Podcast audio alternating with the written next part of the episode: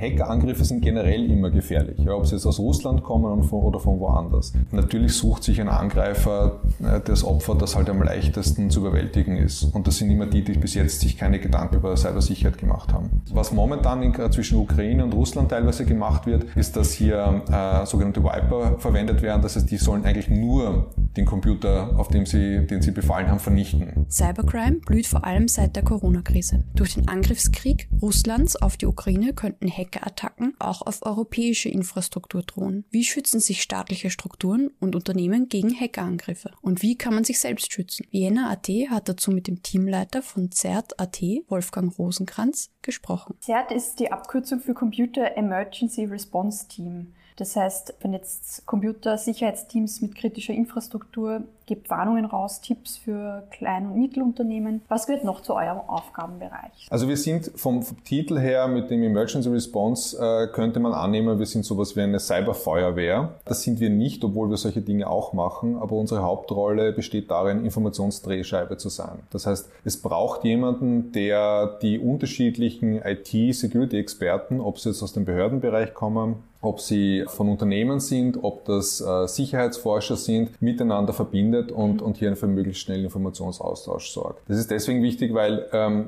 muss fast schon sagen, es ist fast noch ein bisschen Fehler im System. Es ist bis jetzt niemandem etwas eingefallen, das äh, IT-Security-Probleme löst, endgültig. Es gibt keine Software, keine Hardware, keinen Prozess, der, der verhindert, dass wir Cybersecurity-Probleme haben. Und das zweitbeste Mittel nach so einer Wunderlösung ist dann einfach Informationsaustausch. Und das ist das, wofür wir primär mal stehen. Also ihr vernetzt quasi die verschiedenen Internet-Security-Firmen und Leute, egal ob es behördlich ist. Genau, wir, wir, wir, vernetzen, wir bewegen Informationen, äh, wir generieren Informationen, wir scannen teilweise selbst, äh, zum Beispiel in Österreich auf Systeme, die eine bekannte Schwachstelle haben. Wir, wir bekommen oder auch teilweise kaufen aber auch Informationen, äh, wenn jetzt jemand sagt, äh, bei euch in Österreich gibt es die und die Systeme, die sind gefährdet. Wenn es darum geht, dass jemand sagt, wir haben eine Information, äh, wir wissen über eine Schwachstelle, wir wissen über eine Bedrohung, es wäre gut, wenn möglichst viele Organisationen, Unternehmen bei euch das wissen, dann haben wir vorher schon die Netzwerke aufgebaut, haben, haben Gruppen, wo wir sehr schnell alle erreichen können, die das auch tatsächlich interessiert. Und wie sieht da der Alltag bei euch im Team aus? Wie mhm. kann man sich die Arbeit vorstellen? Wir sind tatsächlich sehr digital. Also wir haben zwar hier Büroräumlichkeiten äh, und haben Platz für alle, aber wir sind mit der Pandemie eigentlich alle ins Homeoffice gewechselt. Und das hat auch gut funktioniert, weil wir einfach gewohnt sind, nicht nur mit den Kollegen zu sprechen, sondern eben mit internationalen Stellen, internationalen Partnern. Der Arbeitsalltag besteht bei uns vor allem darin, dass wir ein eigenes Team haben, das Anfragen, Informationen, E-Mails entgegennimmt. Das wandert alles in ein Ticketsystem. Die prüfen aber auch zum Beispiel Medien auf Informationen, die interessant sind. Also die klassische Open Source Intelligence, wie man das dann nennt. Also in Wirklichkeit lesen die den ganzen Tag Zeitung, aber halt Fachartikel mhm. und prüfen, was davon relevant sein könnte für jemanden und verdichten das dann und wir machen dann so einen Newsletter draus. Äh, dann haben wir eine Analyseabteilung, das heißt, die beschäftigen sich dann tiefer mit Themen, die, äh, wenn es jetzt darum geht, zum Beispiel zu sagen, ist jetzt eine bestimmte Bedrohung für Österreich tatsächlich gefährlich? Was steckt dahinter? Was kann man jemandem empfehlen? Was muss ich mir, was muss ich ausprobieren? bis zur Softwareentwicklung, wo wir eigene Werkzeuge schreiben, die dann helfen sollen, Sicherheitslücken zu finden, Informationen auszutauschen. Also es ist ein sehr breites Spektrum. Das heißt, Sie prüfen auch täglich quasi auf Sicherheitslücken ja. in den österreichischen Systemen. Genau, aber wir machen es nicht alleine, sondern eben, wie gesagt, auch immer mit Partnern. Wie gefährlich sind gerade russische Hackerangriffe für Österreich? Hackerangriffe sind generell immer gefährlich, ja, ob sie jetzt aus Russland kommen oder von woanders. Das heißt, für uns, äh, wenn man es wirklich rein fachlich technisch sieht, dann ist die Situation jetzt nicht anders als vor ein paar Wochen, ein paar Monaten oder fast schon vor ein paar Jahren, weil wir immer das Thema hatten, dass es hier Angriffe gab, die nicht nur von kriminellen Gruppen gekommen sind, sondern man nennt das staatlich oder staatlich unterstützte Angreifer. Der Unterschied ist dann einfach, dass äh, diese, diese staatlich unterstützten Angreifer meistens mehr Budget haben, mehr Ausdauer haben, oft nicht einfach nur an Geld interessiert sind. Also wenn jemand nur an Geld interessiert interessiert ist, dann könnte man sagen, such dir jemanden, der mehr Geld hat. Ich habe eh keines, geh woanders hin. Aber wenn, wenn man hier, wenn jemand auf der Suche ist nach Informationen zum Beispiel, dann kann es durchaus sein, dass er bei einer, bei einer NGO etwas findet, was für ihn wichtig ist äh, mhm. und wo er auch wirklich die, die Zeit und die Energie hineinsteckt, um in ein System einzubrechen und dort Informationen zu stellen. Das heißt, wir sind derzeit in einer Situation, wo wir sagen, äh, eigentlich vom technischen Standpunkt her nicht viel anders als vorher. Das, was natürlich noch dazu kommt, ist, dass immer dann, wenn es politische Ereignisse gibt, auch viele, nennen wir es mal freiwillige Helfer, auch immer wieder versuchen, für ihr Land einzutreten. Äh, Patrioten, die sagen, wir, wir lassen uns das nicht gefallen, dass uns Land XY irgendwo beleidigt hat. Und die Fälle gab es früher auch immer wieder, äh, wo dann Webseiten gehackt wurden oder sowas, um ein politisches Statement zu setzen. Und das ist etwas, was jetzt durchaus äh, noch auf uns zukommen könnte. Derzeit ist es interessanterweise relativ ruhig, weil vermutlich äh, alle damit beschäftigt sind, innerhalb Ukraine und Russland zu agieren. Aber die restliche Welt bereitet sich schon mal darauf vor, die Fachexperten bereiten sich darauf vor, dass das halt auch irgendwann einmal zu uns überschwappen könnte.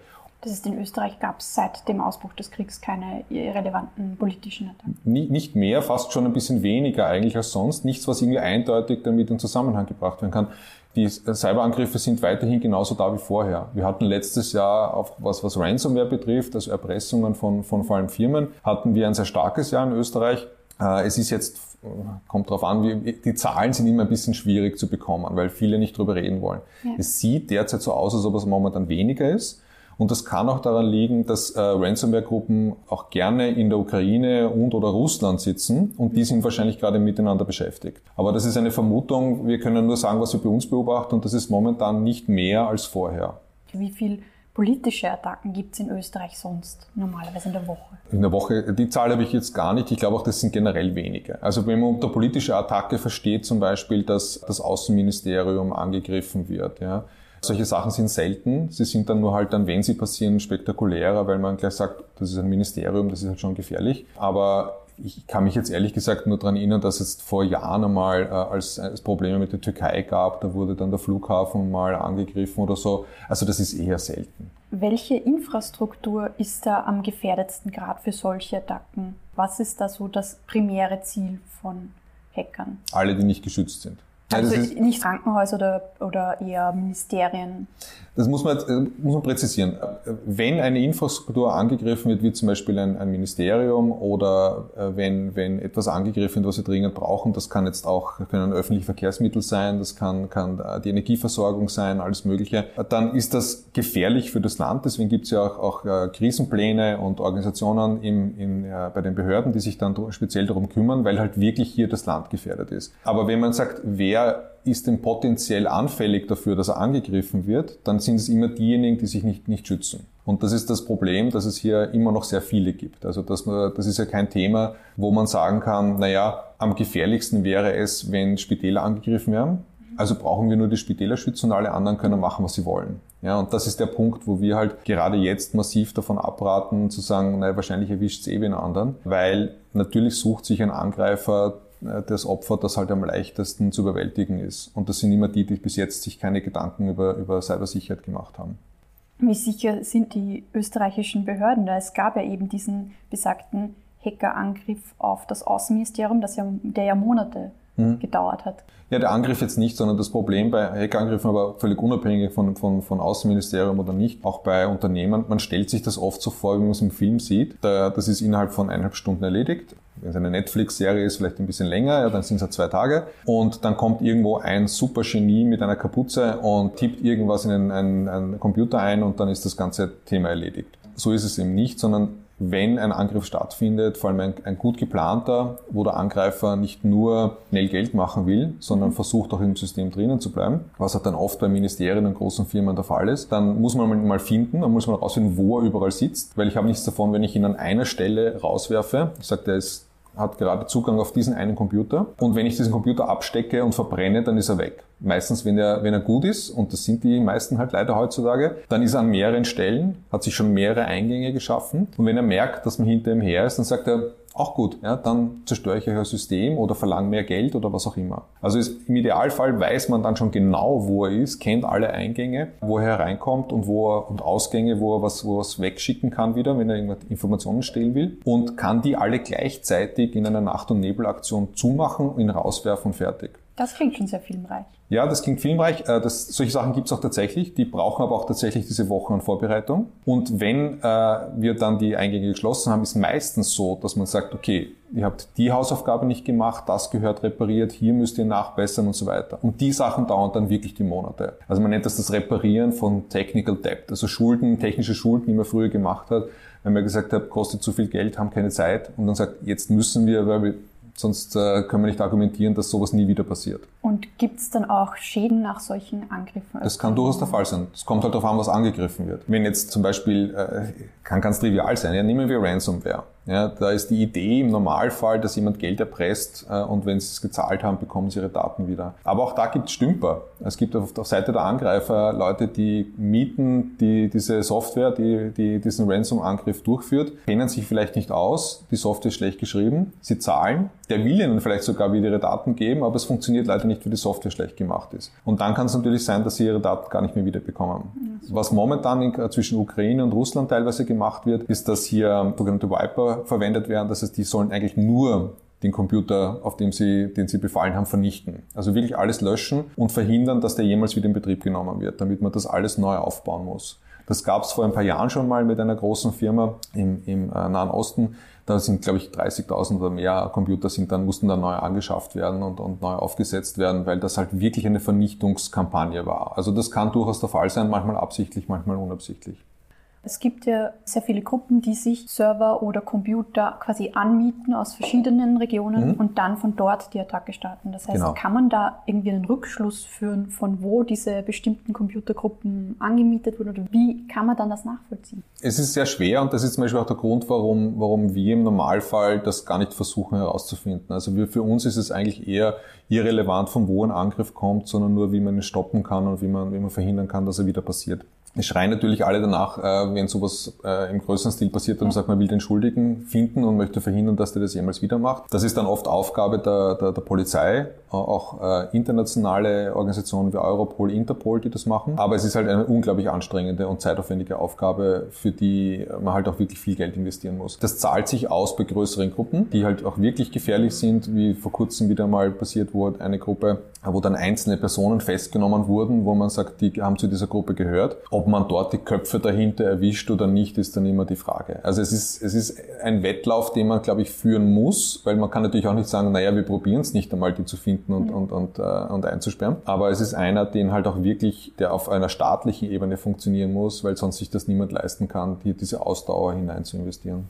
Das heißt, wenn so eine Attacke auf das Außenministerium so passiert, dann versucht man natürlich die Täter zu finden. Aber also ich bin mir ziemlich sicher, und da weiß ich jetzt auch nicht, ob das gemacht wurde oder nicht, aber, aber ich bin mir ziemlich sicher, dass es auf Seite Polizei, Landesverteidigung, wenn man sagt, da wird ein Ministerium angegriffen, dass man das probiert hat. Ja. Aber ich hätte jetzt keine, keine Informationen dazu, ob es tatsächlich gemacht wurde und ob es erfolgreich war oder nicht. Was wahrscheinlich sinnvoller ist, ist einfach wirklich zu sagen, es gibt Gruppen, die sind aktiv und können wir diese Gruppen, unabhängig davon, wen die letzte Woche angegriffen haben, irgendwie aushebeln. Und da gibt es eben andere Mechanismen. Das heißt, man versucht dann irgendwie den Fluss des Geldes nachzuverfolgen. Ja.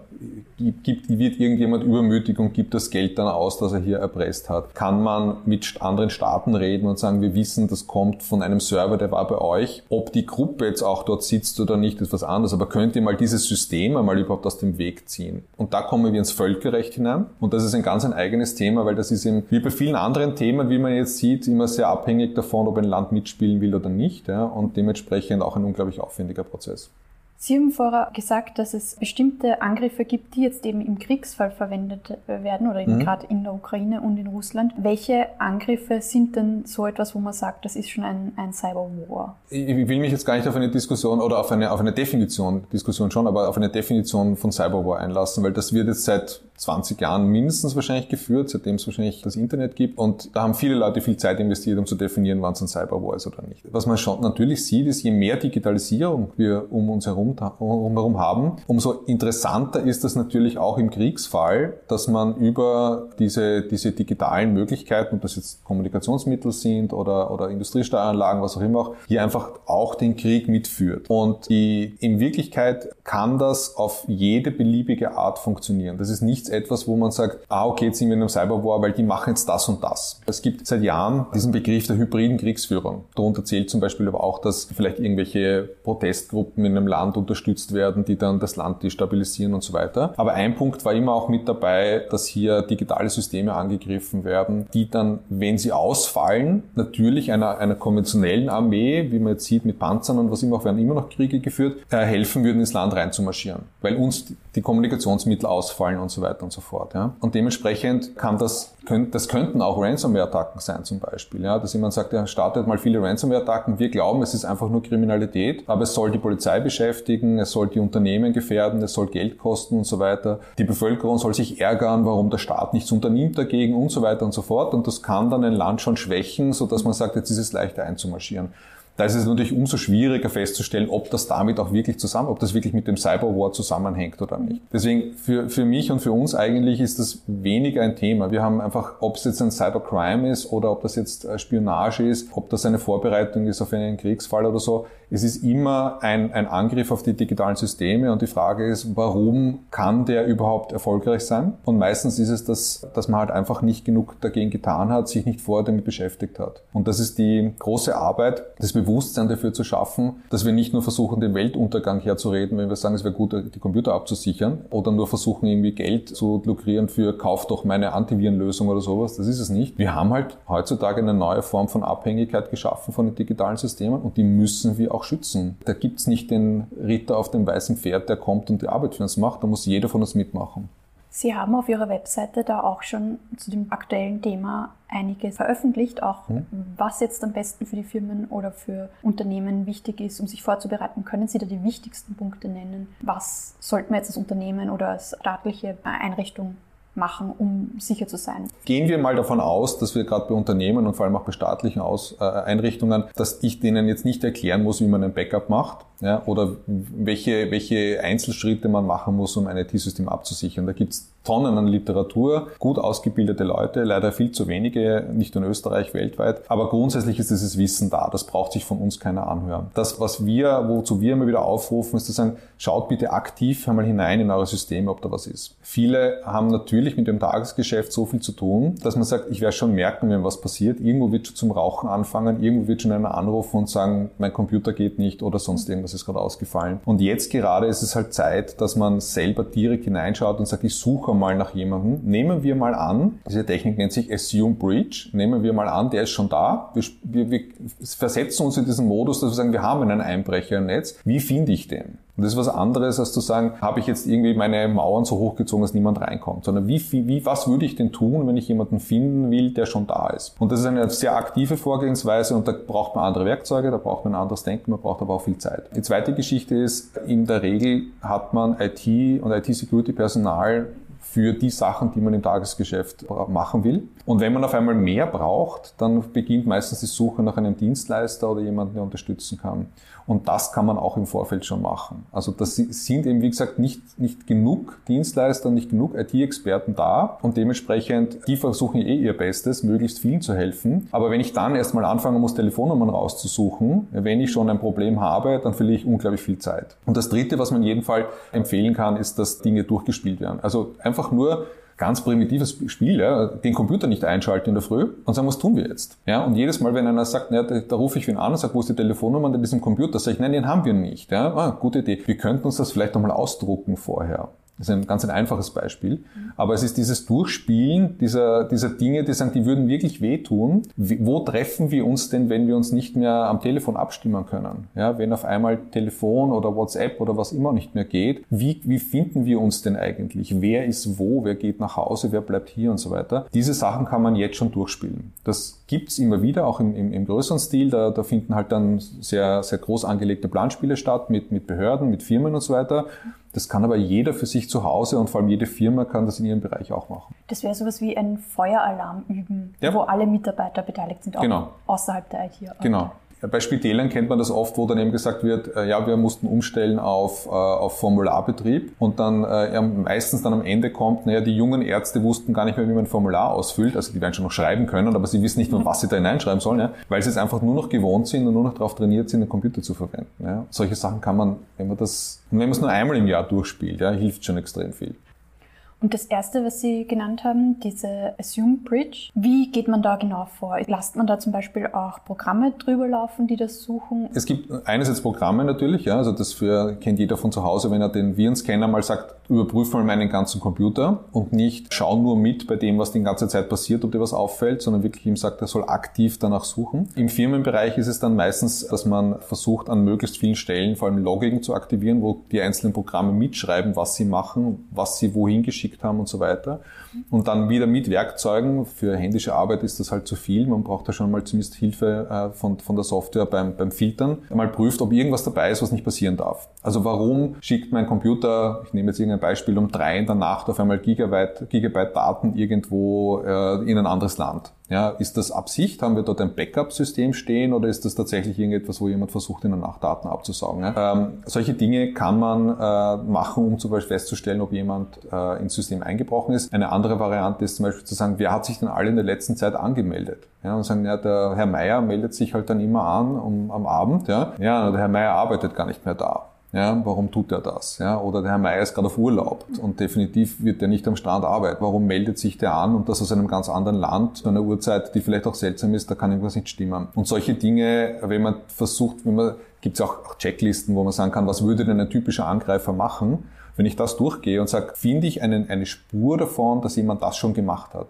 dass jemand bei uns eingebrochen ist, dass jemand Daten stiehlt oder sowas in Richtung, das wäre genauso ein Assumed Breach kann man damit größere Attacken schon verhindern, wenn sie eigentlich schon, wenn quasi jemand schon mein System geknackt hat. Also es ist fast immer jemand, bevor dann was Schlimmes passiert, schon in ihrem System drinnen. Die Frage ist nur, geht es jetzt um Millisekunden oder geht es um Monate? Die, die Zeit zwischen dem Einbruch und dem, wo was Schlimmes passiert. Wenn Sie, wenn Sie Ransomware haben, kann das durchaus sein, dass Sie auf irgendetwas draufklicken, Sie kriegen irgendeine Phishing-Mail irgendeinem, äh, mit irgendeiner Datei dabei, die Ihnen verspricht, da sind super tolle Katzenvideos dabei oder die Gehaltsliste von Ihren Kollegen oder sowas, ja, Klassiker, ja, schauen wir mal, was die anderen alle alles verdienen, ja.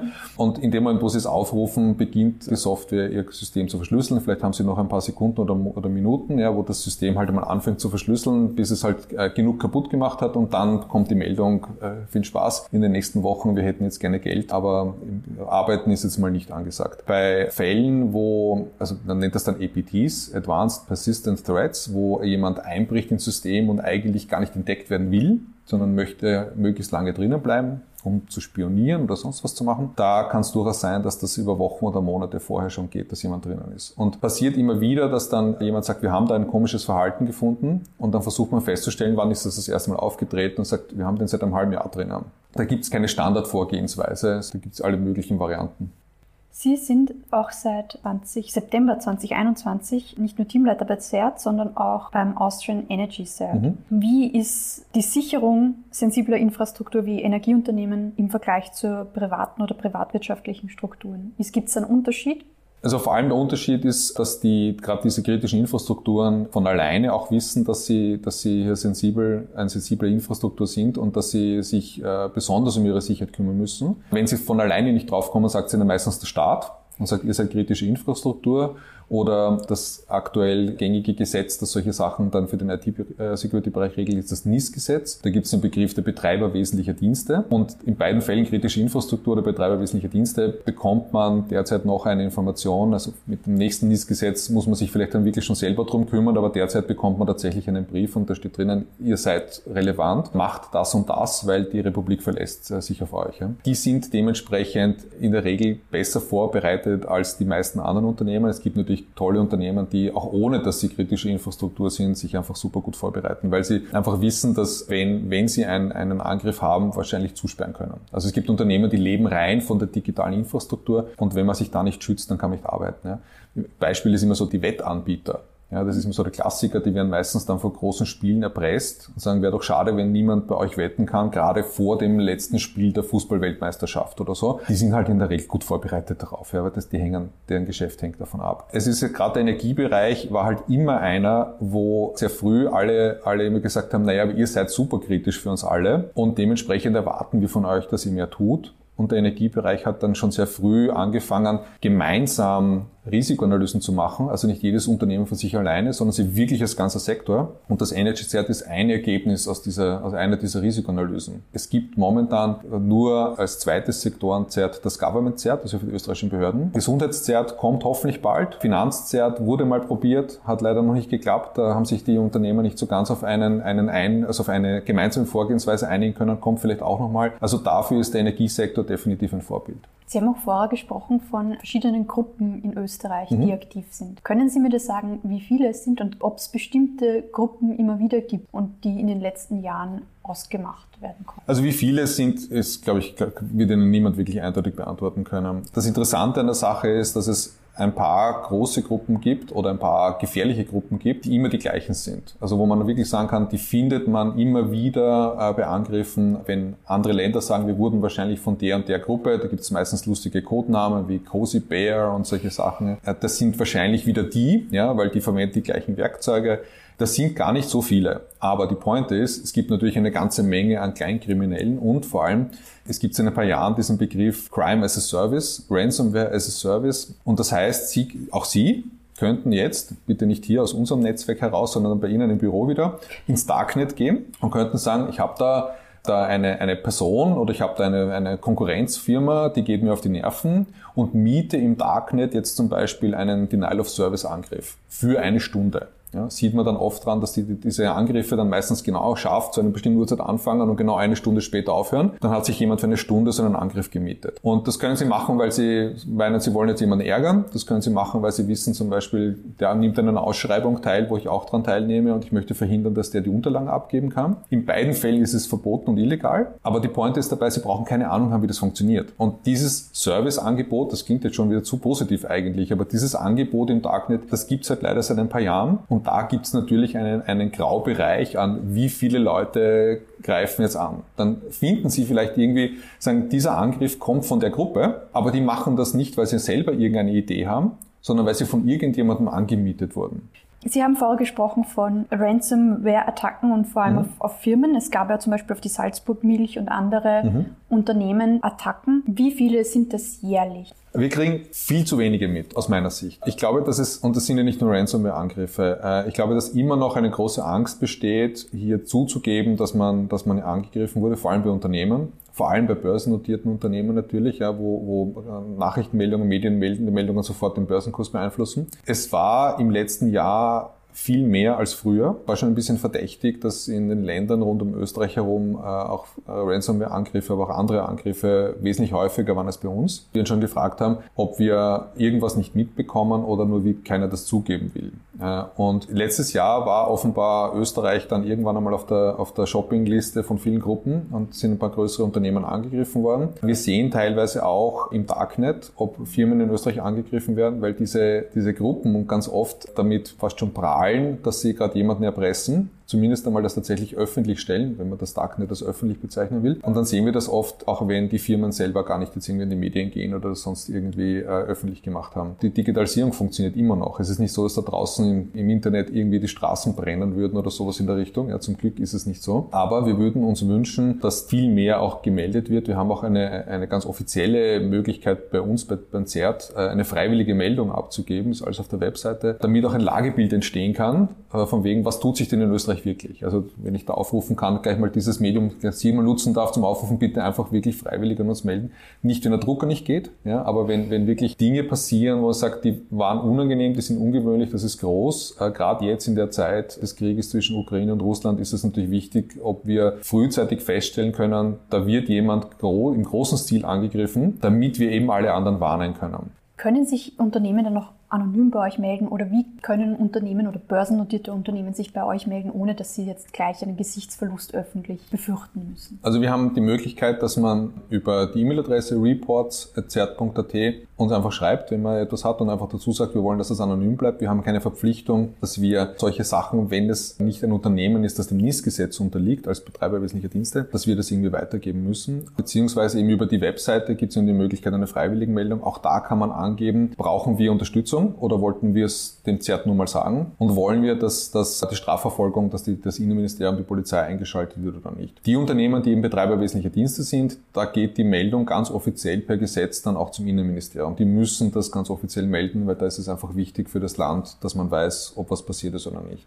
Wie können sich Privatpersonen besser mhm. schützen? Und das Zweite ist, wie kann man sich als Laie jetzt das Darknet vorstellen? Wie sich Laien schützen können? Erstens mal, indem man nicht den Schutz mal abbaut, den jemand anderer vielleicht aufgebaut hat schon. Das heißt, nicht den Virenscanner deaktivieren, weil er, weil er den Rechner langsamer macht. Nicht das Handy jailbreaken, weil dann irgendwelche coolen Hintergründe vielleicht noch irgendwie dazugehen oder sowas, sondern das, wo halt jemand sich schon äh, Gedanken gemacht hat, um einen zu schützen, das vielleicht zumindest mal nicht abzuschalten. Das Zweite ist, es gibt derzeit ganz sicher einen Trend, weil eben die Großunternehmer sich immer besser schützen. Gibt es derzeit Wellen an, an Phishing-Versuchen. Äh, das geht so weit, dass das dann auch gar nicht mehr per E-Mail kommt, sondern zum Teil auch äh, schon per, per Messenger oder per auch per zum Beispiel Microsoft Teams oder ähnliche Anwendungen. Auch dort gibt es immer wieder dann Versuche, wo jemand vorgibt, jemand anderer zu sein. Wie zum Beispiel, ich habe ein Paket für Sie. Genau, ja. Aber das geht so weit, dass es also einzelne Fälle gibt, das ist noch nicht so wahnsinnig häufig, wo jemand über Teams Sie anruft mit der Adresse von Ihrem Chef und auch so klingt wie Ihr Chef, weil die verwenden dann schon Artificial Intelligence Systeme, um die Stimme als Deepfake nachzumachen. Und Sie reden da vermeintlich wirklich mit Ihrem Chef. Er hört sich genauso an. Und das kann natürlich heutzutage auch sogar bis zum Video gehen, aber derzeit ist es mit, von wegen, meine Kamera geht gerade nicht, ja, können wir nur reden und versucht Ihnen halt einfach äh, zu sagen, Sie sollen irgendwohin was überweisen. Also diese Sachen probiert irgendwer probiert's, weil es einfach wirklich